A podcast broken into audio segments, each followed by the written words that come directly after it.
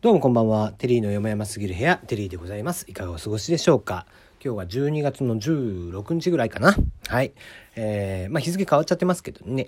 えー、テリーの山々すぎる部屋ですが、えー、この番組は僕が気になっている情報、ニュース、話題などからピックアップしてきた、えー、ニュース等々に関しまして、記事等々に関しまして僕がコメントを載せていくという番組なんですが、土日は、えー、フリートークでいきたいと思っております。で、で、えー、今週、今月もね、えー、毎月恒例となりました、MBS さんとの、えー、コラボ配信。え、MBS さんの、え、アドリブラジオさんとのですね、え、コラボ配信ということで、え、テーマを、え、毎月もらっていますが、それに沿って、やっていこうかなと思っております。はい、じゃあ、例によって、え、編集点をね、え、作っていこうかなと思っておりますので、お待ちください。どうも、えー、出番変わりまして、テリーでございます。はい、えー、まあね、えー、毎月恒例となりました、こちらの MBS さんとのコラボですけども、今月のテーマ、私の中の平成ソングベストワンっていうことで、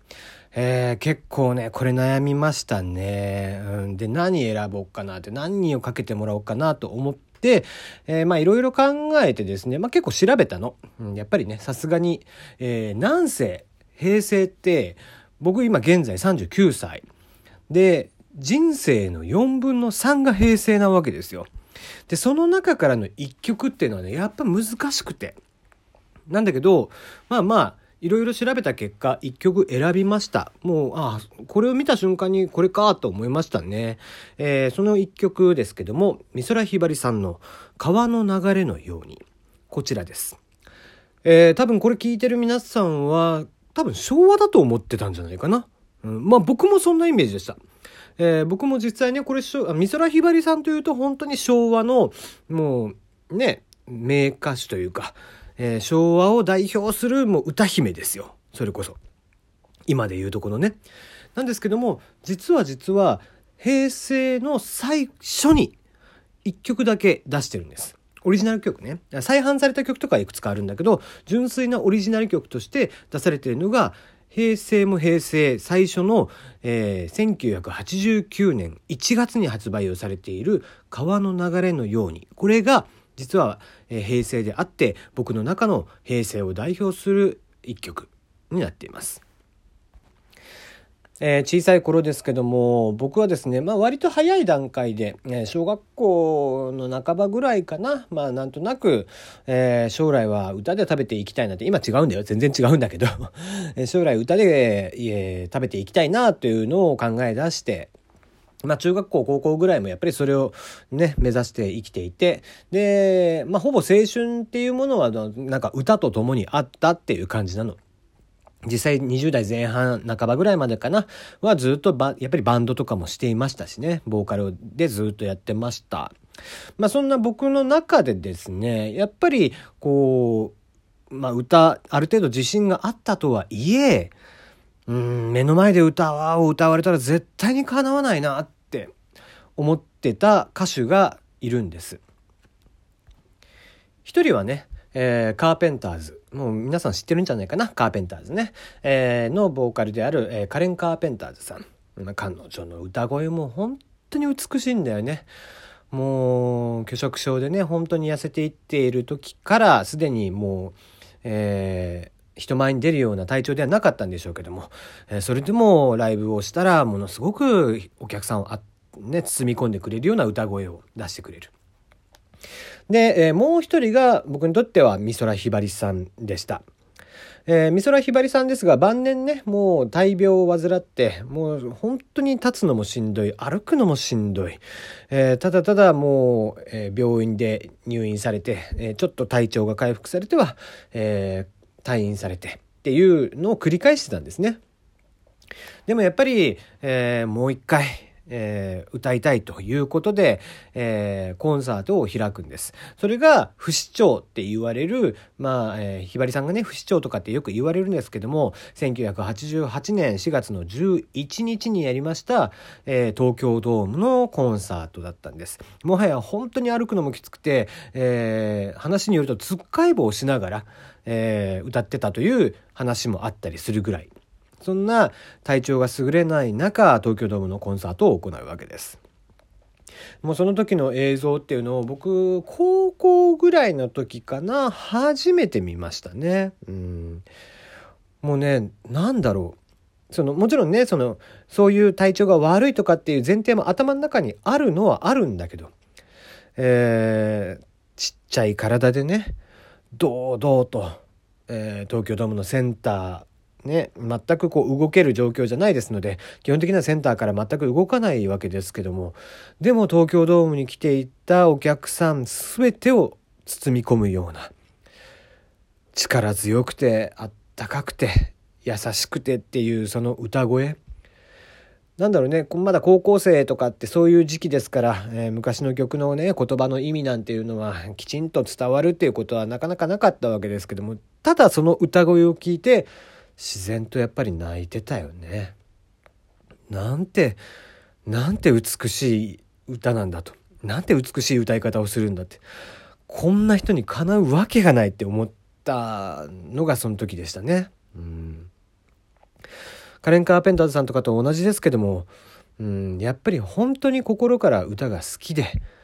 歌を愛して音楽が好きでってしている方だからこそ出てくるあの歌声っていうのは、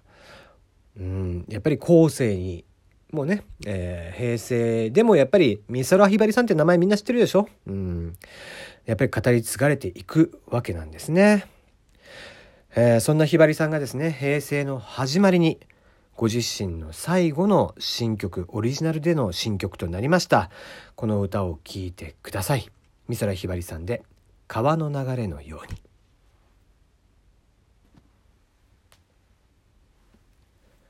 はい。っていうことで、ジャスト6分かな。うん。えー、喋ってみました。えー、いかがだったでしょうか？とにかくね、美空ひばりさん、僕の姉貴も好きで、まあ、うちの母親とかも大好きなの。でちっちゃい頃からねあの2人が、まあ、まあ正直ねうちの家ってみんな歌うまいのさあのもともと僕のじいちゃんってはちみちとせの師匠の師匠とかでで、えー、奄美大島というところなんだよね、えー、僕のまあ血で言うと本家といいますか。えー、で、えー、今も僕の本名字のね方の家っていうのは奄美大島も徳之島という離島も離島にあるわけなんです。で、えー、そんなところに住んでいるじいちゃんなんですけども、え、ずっと、まあ、このね、昨日、一昨日ぐらい話したのかな、ウィキペディアにね、載っているっていう民謡の先生なんだよね。で、えー、まあ、とにかく、まあね、ば、なんか、母方のばあちゃん、それ父方のじいちゃんなんだけど、母方のばあちゃんの方もなんか民謡の教先生とかしてたんだって。で、そんなこともあって、うちではすごいちっちゃい頃から歌番組とかがずっと流れてたの。だから、夏メルであったりだとか、ゴね、グループサウンズとかっていうのも、本当にちっちゃい頃から僕は聞いてて、で、そんな中ね、えー、美空ひばりさんっていうね、歌手、偉大な歌手の方っていうのもやっぱり小さい頃から触れてきたわけなんですね。カラオケに家族で行きゃ、まあ誰か必ず歌うという、えー、まあ、まあ定番ですよね、ここら辺は。で、そんな、えー、まあ、姉貴もずっと好きで、いや、もう、ひばりさんはやっぱりすごい、もう、ひばりさんはやっぱりすごいっていうのを、発行上なんだよ。世代的には全然違うじゃん。まあ、俺も違うんだよ、もちろん。で、全然違うし、姉貴も発行上で全然違うんだけどさ、えー、そんな姉貴とかでもね、もう、やっぱりもう素敵で、あの人の歌にはかなわないって言ってたんだよね。で、ちっちゃい頃からそういうのを聞いてたから、うん、まあ、多少のね、なんだろうな、こう、ね、ひょう、こう、ひ、ね、多少ひばりさんがうまいっていうのは分かってたとはいえ、その時の映像を見て、本当にすげえなと思って。本当に、あの、歌を聴いて自然と泣いちゃうっていうのはこの二人だけかな。うん。まあ、後にも先にも出てこないよね。もちろんかっこいいアーティスト、えー、うわかっけえなって思うし、うん、ね、色っぽいアーティストの方とかだったら、ああ、いいなって、椎名林檎さんとかだったらね、ああ、いいなとかって思うわけ。うん。宇多田ヒカルさんとかさ、えー、平成っていうのを駆け抜けてきたアーティストっていうのはいっぱいいるわけだよ。ね。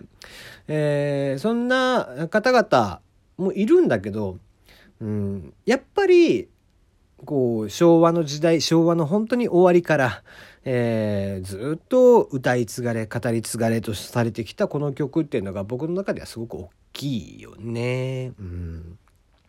えー、ね、最近は、えー、モノマネタレントである青木隆二さんとかが愛さんさんとかをやってねまた、えー、美空ひばりさんの聞かれる方っていうのもちょこちょこと多分若い方とかでも出てきてるんじゃないかな。うん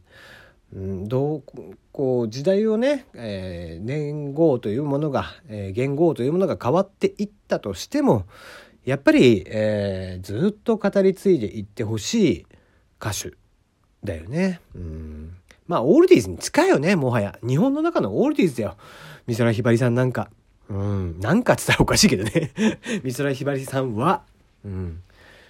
うん、だから、えー、